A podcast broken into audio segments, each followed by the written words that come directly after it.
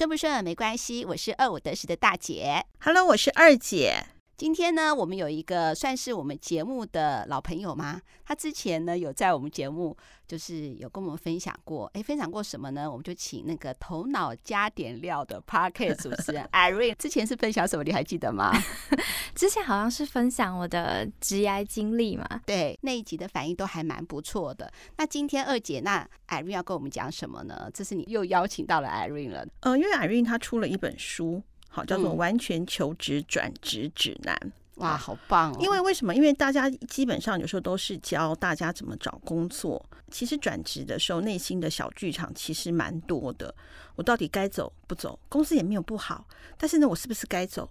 那我觉得在这本书里头，Irene 他都有讲出来，甚至告诉你怎么样能够做一个自我的，算是检测吗？我比较喜欢书里头就是要跟我讲答案，虽然我不见得采用你的答案，呵呵，但是我想知道你的答案是什么。因为有的时候，就像我看电影，最讨厌没有结局，让我们自己结局的那种电影跟小说，我就最不喜欢。我可以不喜欢你的，但是。但是我想知道你想什么。对，那我觉得这本书里头它都有蛮明确的一个回复，而且看到这本书哇，它的推荐人也都还蛮屌的，那就代表说这本书，因为我距离转职跟求职已经真的是距离我比较遥远了啊。那所以我觉得它的这个里面应该有非常多符合，就像我们之前我们有一集真爱就在问转职。对，他就在问转职。嗯，那我们当场当然也给了一些意见了哈，但是我觉得都不如这本书里头完全转职指南呢，就不论是求职或者是转职指南里头讲的这么的贴切跟到位。那当然，呃，之前 Irene 她有分享说她的职涯规划，那我觉得有兴趣的，呃，我们的真爱们也可以再去回听，回去听一下。对对对，对，那我们是不是要就要请 Irene，就是好好再重新再自我介绍？因为你是九零后嘛，然后现在也是斜杠工作者。台大财经毕业的，就听起来就是非常厉害。那你是怎么样规划你自己？因为你现在有出书了，你的身份又多了一个了嘛，作家了。好，再好好介绍一下好吗？好，呃，其实我每次都觉得自我介绍很困难，因为觉得自己好像做了很多事情，然后只介绍一点点好像不够，可是全部都介绍又怕大家记不住我。嗯，对，那我觉得最好的记的方式就是，我是我白天是科技业的行销，然后晚上就是各种身份的斜杠创业者。那呃晚上的话，我可能会做的事情包括就是前阵子出了完全求职转职指南，所以我现在就可以说我是啊、呃、求职书的作家。那除除此之外呢，我也是台湾最大的互联网的呃社群 Exchange 里面。互联网大学 BD 组的组长，哇，不是好厉害哦。嗯，哎、欸，其实还好啦。对对对，然后呃，那目前呢，我也有在算是斜杠创业一个呃美食媒体，叫做谈话时间的共同创办人。然后刚刚啊、呃、主持人提到的，大姐提到的头脑加点料的 Podcast 频道主持人。对，然后以及我自己啊、呃，在经营的职涯分享的社群斜杠 IC，就是我自己在分享职涯故事啊，或者是职场难题的一个社群。哇，我们听了这么多，我看我们真爱都记不得了。那我们从问题里面就慢慢再带出你的身份好了，可能教会比较好。不过我觉得你真的是掌握每一分每一刻每一秒啊，对啊，完全没有摆烂人生。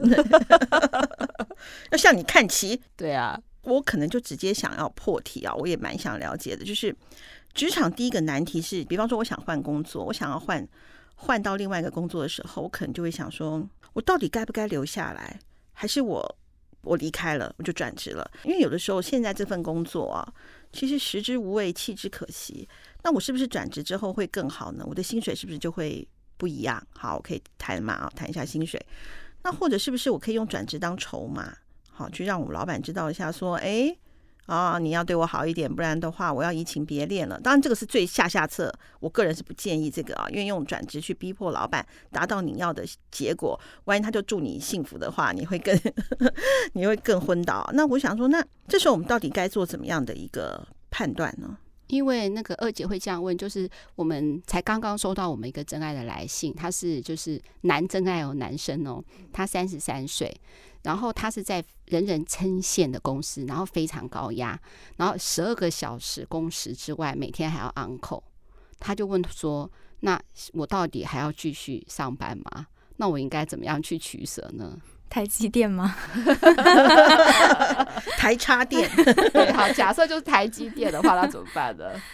嗯，其实我觉得我我自己在过去的工作过程中，也难免会常常陷入这样子的思考。可是后来我觉得。要解决问题最大的方式就是不要卡在二选一里面，因为想我到底要留下来还是要走，其实它就是一种选择题。但其实人生真的是开放选项，我们还可以看，就是我们呃有其他选项啊。但当你陷在这个困扰里面的时候，当然有点难想到其他选项，所以这个时候通常我会想要先搞清楚自己的状况到底是什么。什么状况？因为有的时候我很想要走，其实只是一些情绪，但并不是真的有很想走，所以才会有很多人一直抱怨，但其实都没有想要离职。所以要先搞清楚自己现在到底只是。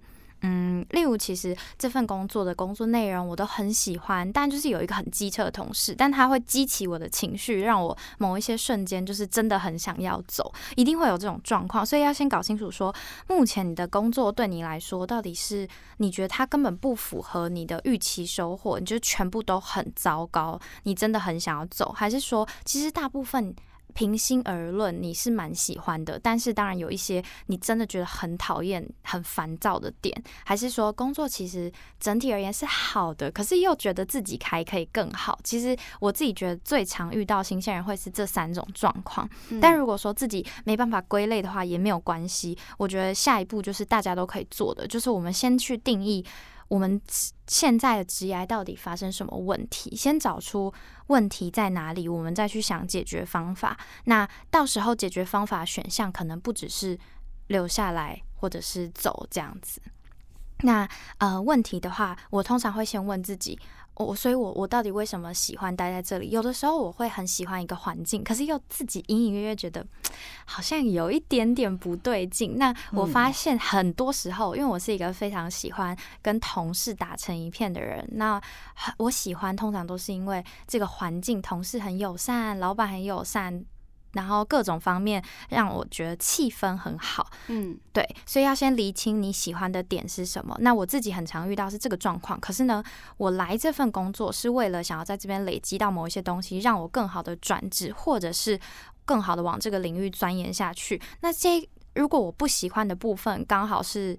啊、没有办法达成我的目的，那就是很严重的问题。所以下一步就要去厘清，所以我到底为什么会造成我有一点点想要转职，或是很想转职，要先搞清楚。那有一些人可能的问题比较小，例如就是觉得呃，要起床上班。很困扰，就是很早，真的很多人这样子。然后我像我自己也是很不喜欢通勤时间。那我觉得就要看自己有多困扰这件事情，或者是有些人明明就住新竹，然后他就要通勤来上班，他就觉得很困扰嘛。那这些就有一些这样子的问题，但就是要去厘清说这件事情到底有多困扰我，有没有困扰我取得我想要的收获。对，那所以下一步就要去好，我们就是摊开来去理清说，说我当初进这份工作，或者是因为有些人已经工作很久了。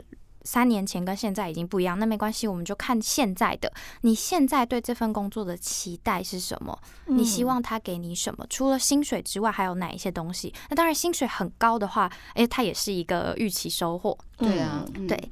假设以我们这个听众来说，他三十三岁了，然后这份工作听起来是人人称羡嘛？是。那他在信里头也没有讲说他对工作上面有什么，比如说无法掌握的。好，那如果是说他这边已经可以掌握，他只是超高工时的话呢？你觉得像这种每天上班十二个小时，晚上又要 on call 的这种工作，应该一般人都没有办法忍耐嘛？而且他也忍耐了很久了，他也忍耐了好几年了。那你觉得呢？如果他是，你看他现在是那个三十三岁嘛，那这又是他第一份工作。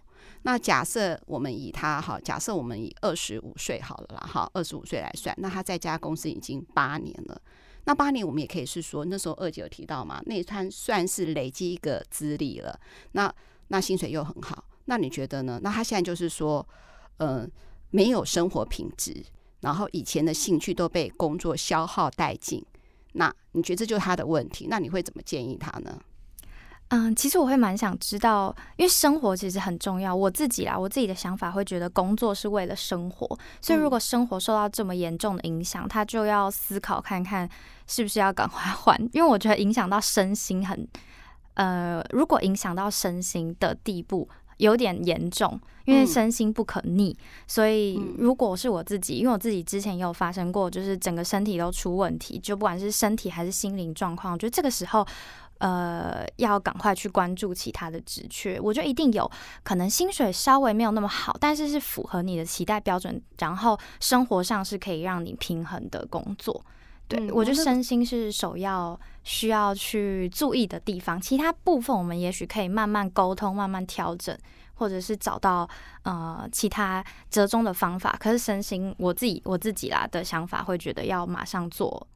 呃，一个解决。我跟你有同样的想法。那时候我跟二姐在回答这封信的时候，我就说工作是这样。比如说 Irene 嘛，我们也可以想象到是说，其实他花很多时间去做不同的工作，所以他可能也是可能啊，哈，也是大概一天可能工作十二个小时。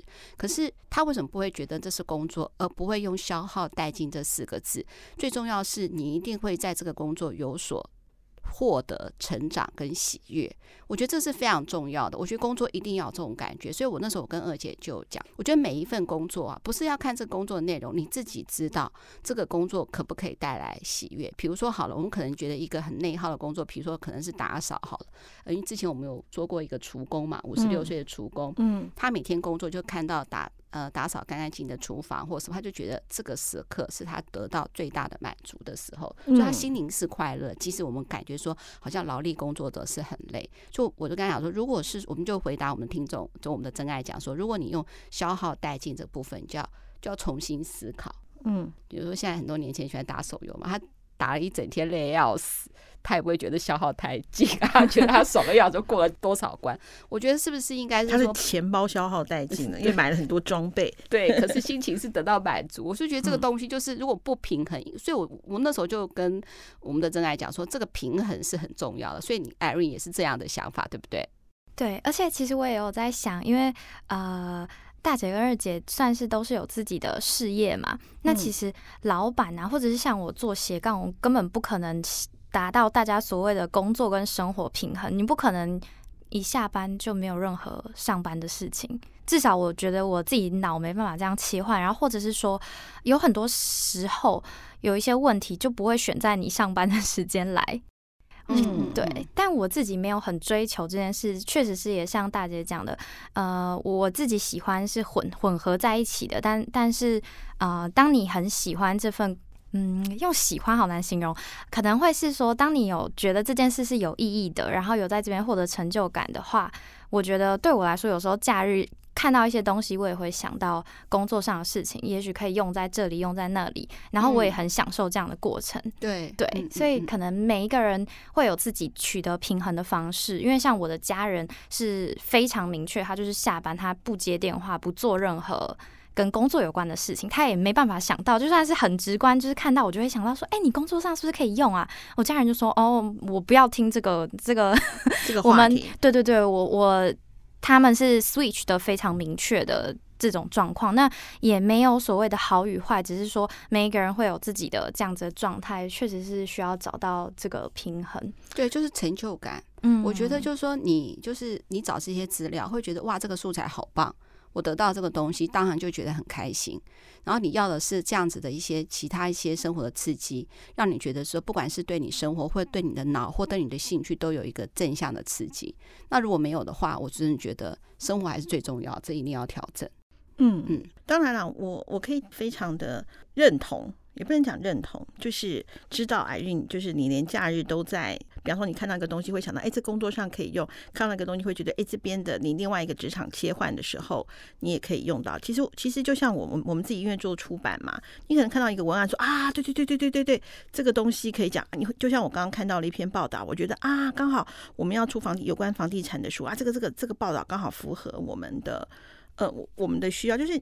其实我反而现在蛮羡慕，就是你的家人能够把工作跟工作跟假日区分得很清楚。因为我最近啊有一种燃烧殆尽，不能讲消耗殆尽，就是燃烧殆尽的感觉。就是我可能需要加一些燃料，但是我知道要赶快去找一些燃料，让我自己再燃烧起来啊！我也不愁找不到这些燃料，但是你就会觉得就会有一点累，但是并不是不想做。对，不管我再怎么热爱的东西，都会有个低潮嘛。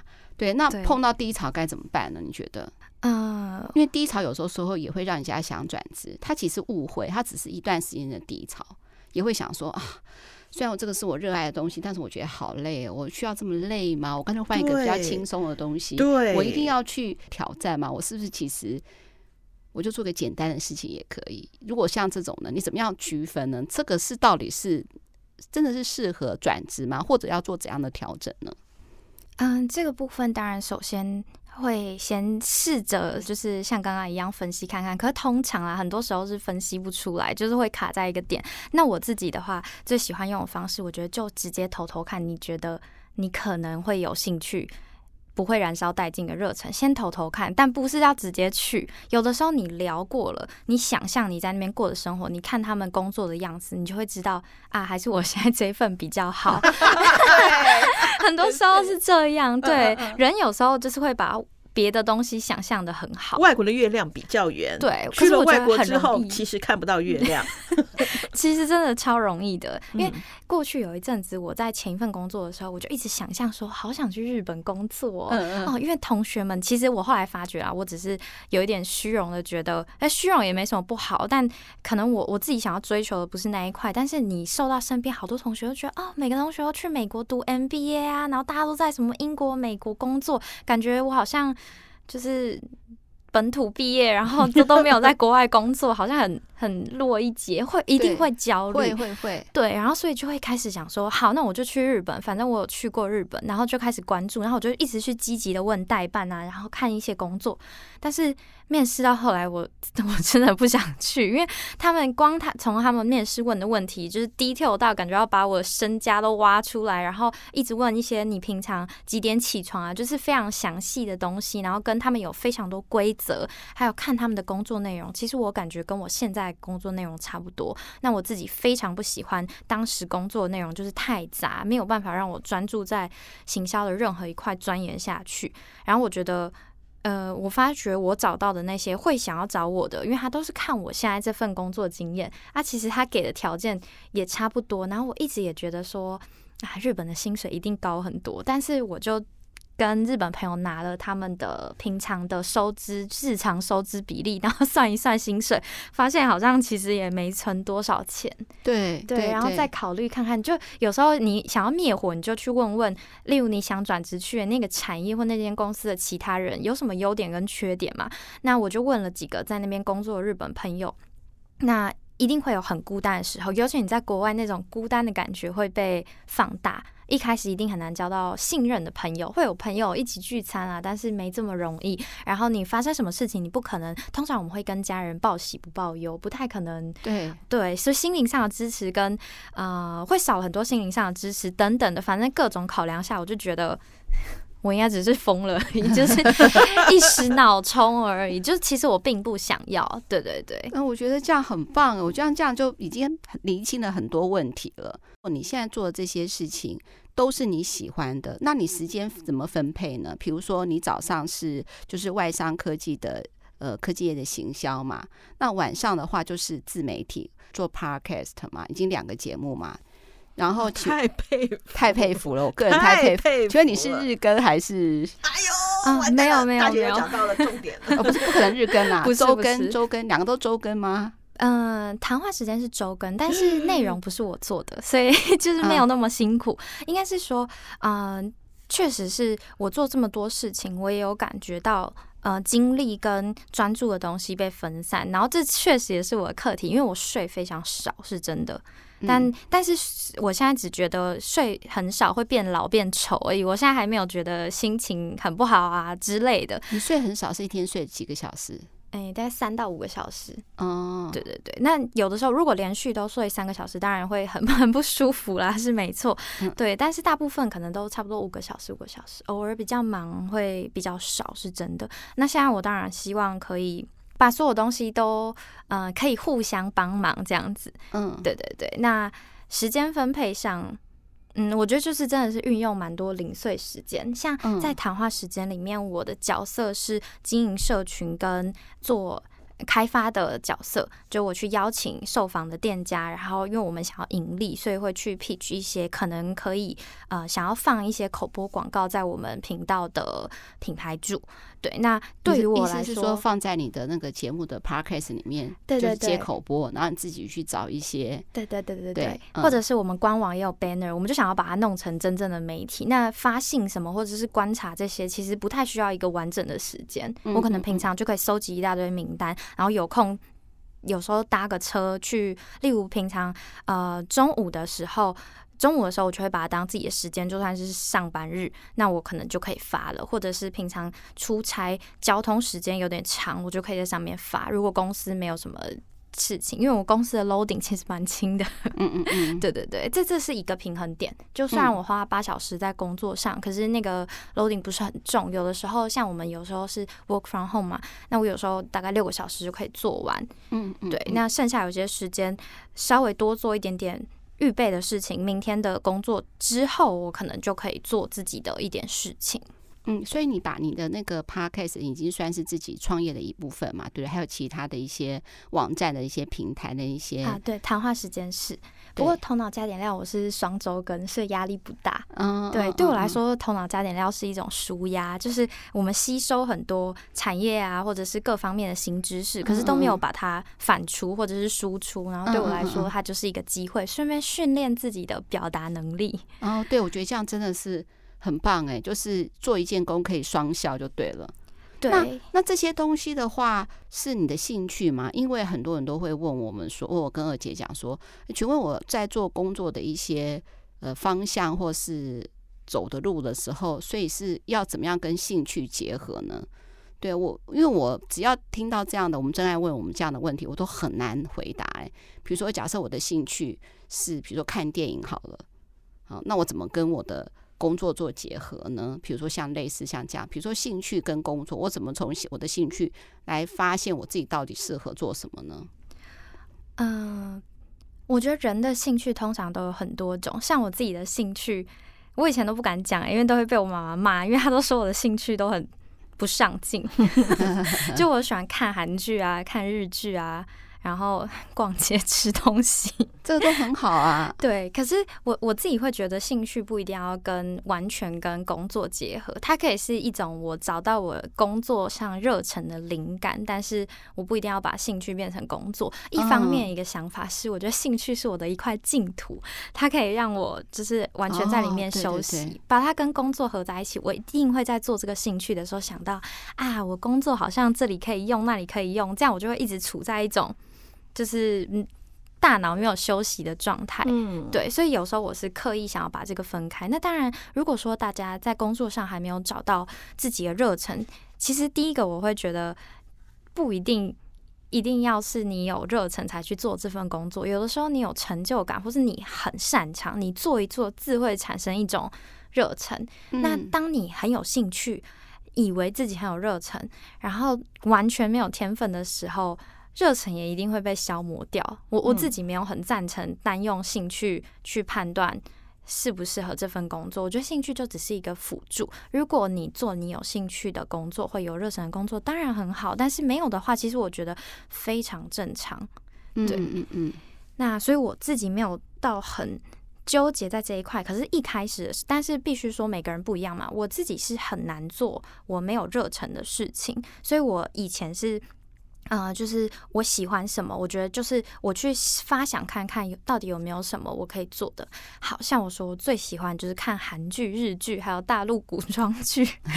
那我我觉得大家第一个想到这个就会想说，哦，那我是要嗯。呃喜欢看剧要来做什么呢？好像有很多相关的工作。那我我之前就有想过说，哎，还是我要来写剧评，嗯啊、呃，拍 YouTube 影片写剧评，还是说我我有想要当明星吗？还是我想要呃当编剧？想来想去，我觉得好像没有，这个都是挺嗯嗯嗯呃，光用想象我就觉得超级累。我就是享受那个 边吃东西边吹冷气，然后看剧的感觉。对，那我觉得这个就是我想象我就不会想去做的事情。但有一些事情可能呃，像是，嗯，我自己好像目前还没有想到什么兴趣是我做做看，然后算失败的事啊。目前好像没有，但是我知道很多人会以为自己，例如哦，例如啊、呃，很多人很喜欢逛街买衣服，然后就会觉得说，嗯、那我就是要去服装店当。呃，店员之类的，但其实选项第一个是选项还有很多，你可以去服装公司当你专长的事情，例如你去呃，例如威老板开的 W Style 去做他的你专长财务，你去做他的财务啊，那也很好，你的环境里都是你喜欢的东西，但你又可以用你擅长的事情来赚钱，然后买更多。衣服或者做更多你喜欢的事情，我会觉得这是很棒的。那第二个部分是，好，你觉得你真的有兴趣，那你也直接去试试看嘛。你看你能不能在当店员的过程中，你成为那个 top sales，因为你特别会搭服装，或是特别会建议，这确实是一个挖掘的方式。嗯，对。但是我的建议是，如果你真的觉得你很有热忱，你就去做做看。你做了，你就会知道这些，因为过程中不可能每一件事你都喜欢。像我自己是非常喜欢录 podcast，但我超级讨厌剪音档的感觉。对，我也是。这个过程不可能每一个人都喜欢。可是如果说你一直持续做这样的事情，你还是愿意继续做下去，那也许就是有热忱的。对对对，因为没有一个事情是完美无缺的，真的。好，那我想问啊，很多人都是像我刚才提到我们那个真爱，就是小陈，他会说嘛，哈，他说我。是第一份工作，然后这份工作是人人称羡。然后呢，虽然工时很长，经过我这些分析，我可以做一个生活调整，我依然就是好，我决定留下来了。那会不会就是这是一个不勇敢的决定？人家会说，你第一份工作就在这里，你也不去换换别的地方，就好像是说，你就交第一个女朋友就。就走了，也不会会不会后悔啊？你应该再去挑战其他的啊。那我就决定留下，真的是一个不勇敢，或是不聪明，或是应该再让自己生活做一些改变，为了改变而改变。嗯、呃，当然，我我自己觉得不是，因为其实 做决定本身就是一件很勇敢的事情，尤其是你的决定还要运用原来的环境、原来资源去做不一样的转变，这是比我自我自己觉得比啊、呃、转职还要更勇敢啊、呃，因为人家都说成长有很多阶段嘛，第一个阶段很像是小婴儿，我今天撞到头还是搞不清楚到底怎么了，那第二个阶段就会先去怪外面的环境。或怪别人，然后愤世嫉俗。第三个阶段才会开始想，我能做什么去改变这件事情。那其实有办法选择留下来的人，通常他都是，如如果他选择留下来，然后他也确实留下来，然后做了一些转变，然后适应了这个环境，通常都是他已经很清楚知道问题在哪里，有办法从原来的状况里去找到改变的方式。像我爸爸其实是在同一间公司做了三十年。哦，嗯，对，那过程中其实也有人可能会呃想要邀请他跳槽啊等等的，嗯，那也许会有更好的一些诱因。可是他觉得，我觉得他其实一直很清楚自己想要做什么，虽然他一直很蛮低调的。他呃他在呃那种电梯公司里面做研发部，那他说他一直不想要转的原因是。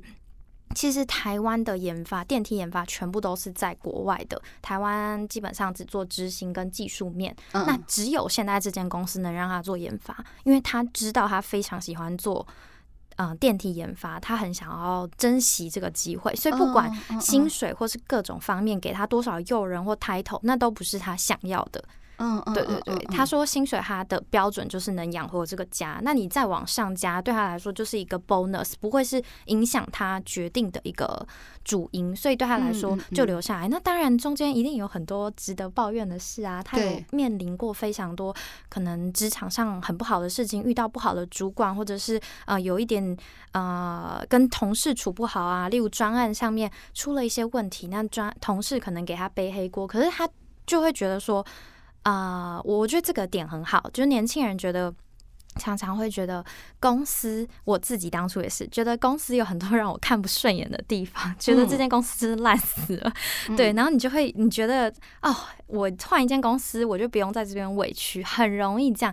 怎么看每一间公司都一定有很多问题。对，对，我觉得每一间公司看起来都一副好像不知道为什么会活这么久。我觉得一定是，嗯、对，没有一间公司是完美的。嗯、就算你今天自己来创，哦，肯定也是千疮百孔。所以我我觉得不用想着好像一定要找一个完美的环境，不可能。对，没有完美的环境，也没有完美的工作，只有你有没有办法把这份工作变成帮助你人生加分、帮助你达到你想要目的的一个。我自己觉得工作是一个方式，让你活得更好的方式而已。就是认清这一点，才有办法把问题分析的更好。对，所以就是我自己觉得很奇妙。虽然我我的个性不会。呃，跟爸爸比较不一样，我会想要试试看出来啊，或者是至少去面试看看。嗯嗯嗯。可是我觉得他其实也很清楚，然后一直在他同一间公司，他也做得很好，然后可能也呃是最高层级的。虽然他没有当管理阶层，因为他觉得自己不适合，但这也是一个职业选择。对我来说，这就是一个成功的呃职场人生。对对对，我我认同，因为他很清楚知道自己要什么，然后他就算有一些些不如他预期，他也不会抱怨。对对，对，我觉得非常重要，因为职场上不抱怨太难了，值得抱怨的太多，真的。可可能也没有到不抱怨啦，但是一定会有啦，但是就会过去啊。但是是那种，对，就是小小的，像就像你说的嘛，大家都在抱怨，但不会走嘛。对对对，可有的人抱怨是会那种想要煽动大家情绪，或是真的很严重的抱怨嘛。那对于公司来说就很困扰，这就比较这就比较麻烦了。对对对对。那今天那个 Irene，我想要再问一个问题啊。那我决定转职了，那我下一步，你觉得立马马上要做的那一步是什么？嗯、呃，我我觉得如果说前面我们都很清楚，说我到底为什么要走，或者说这份工作到底有什么问题之后，嗯、呃，我自己会觉得说，我们现在就要赶快来排出我们对于下一份工作的一个预期收获跟理想工作要素。到底，例假如说我预期我在下一份工作，我要转职从设计师转职成行销，那我的理想工作元素就是这份工作的呃工作内容一定要是。我想要做的那个行销企划的内容，我不能是，因为今天很容易发生一个状况，就是好，我想要这样转职，结果今天来了一个高薪的设计师机会。嗯，我就又觉得还是去那个好了。对对对，或者是说挂着行销计划的 title，但是却叫你做美编的事情，那可能也跟你想的不一样。对，所以我觉得下一步就是我们赶快从预期收获去推断推断出我下一份工作应该要具备什么样元素，可是可能不能太浅。我觉得这个阶段很多人很容易。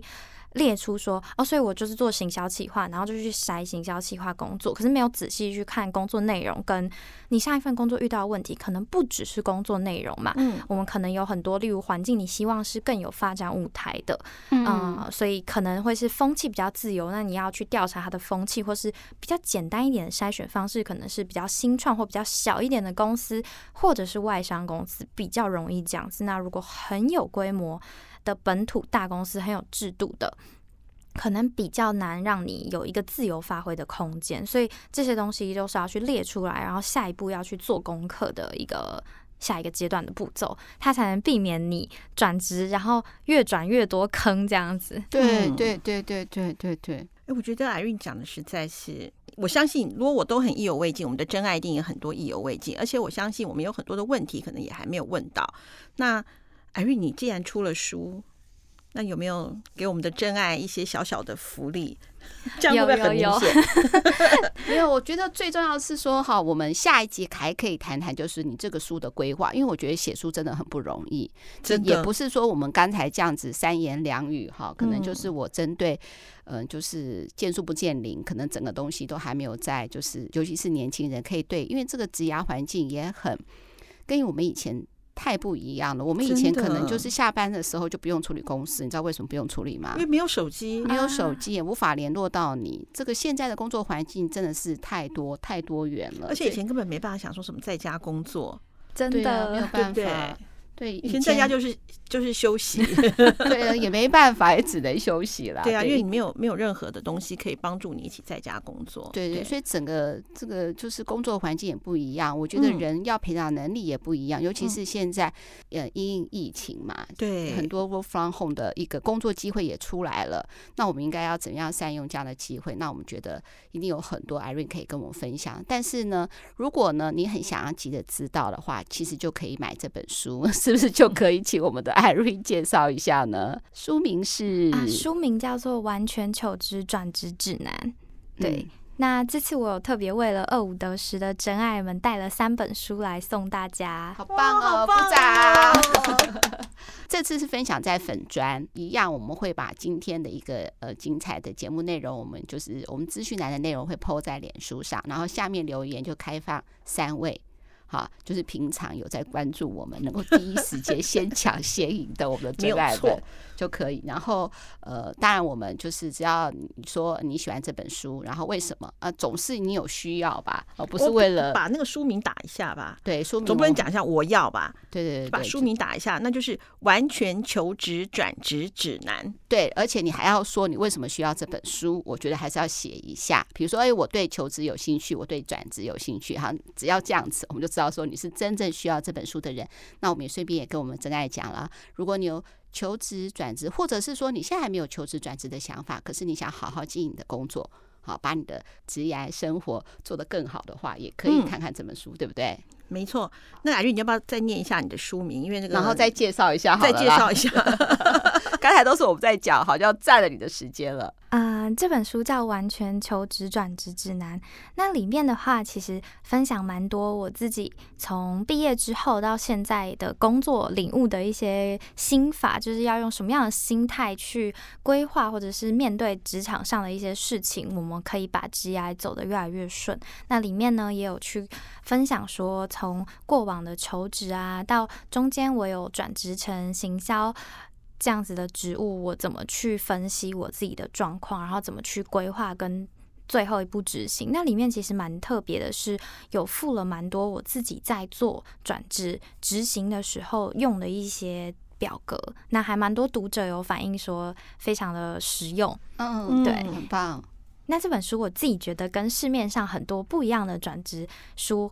很有特色的地方是，大部分写这种书的人都是在啊、业界啊，或者是在职场上打滚很多年，他可能有一个很厉害的 title。但是呢，我自己啊，过往这些人虽然都很厉害，可是因为毕竟他跟我们离太久，不管是年代离太远，还是说他对于新鲜人的状态，其实已经真的是隔太远，所以给的建议容易有一点点。啊、呃，在云里雾里的感觉，因为毕竟真的太久了。嗯、那会，他们对于他们来说，这些问题会是一个很小的问题。但是对于现在处在这个阶段的我们来说，我自己觉得，呃，我离这些问题还不久，甚至说我自己可能也还在经历这个过程。那所以我觉得可以给大家一个比较贴切的一个建议跟思维的方式。太棒了！你看，太棒我们这本书送给大家是不是很好？记得、哦、常常关注我们的脸书或 IG，就会有这些好康出来。没错。那最后我还是要提醒大家，真爱们，我们十一月二十号我们的见面会就要来了。那你们去我们脸书报名，记得哦。嗯。那当然这一次的见面会，那希望呢，就是真爱都能够到场捧场了哈。那我们才会做第二次、第三次，对不对，二姐？没错。好，那最后我们再跟大家预告一下，我们下一集还是会访问到 Irene，记得我就是要常常听我们的二五得十嘛，啊，没错没错，听一次很棒，第二次更棒，听三次也很好，就反复听，反复下载，这样促进我们的点击率。对，好，Irene 的那个加点料也是，对，投稿加点料，我们也会把 Irene 她的 Podcast 的讯息也会放在我们资讯栏里面，让大家除了听二五得十以外，还有其他更多的收获。没错，好，二五得十顺不顺没关系，拜拜，拜拜，拜拜。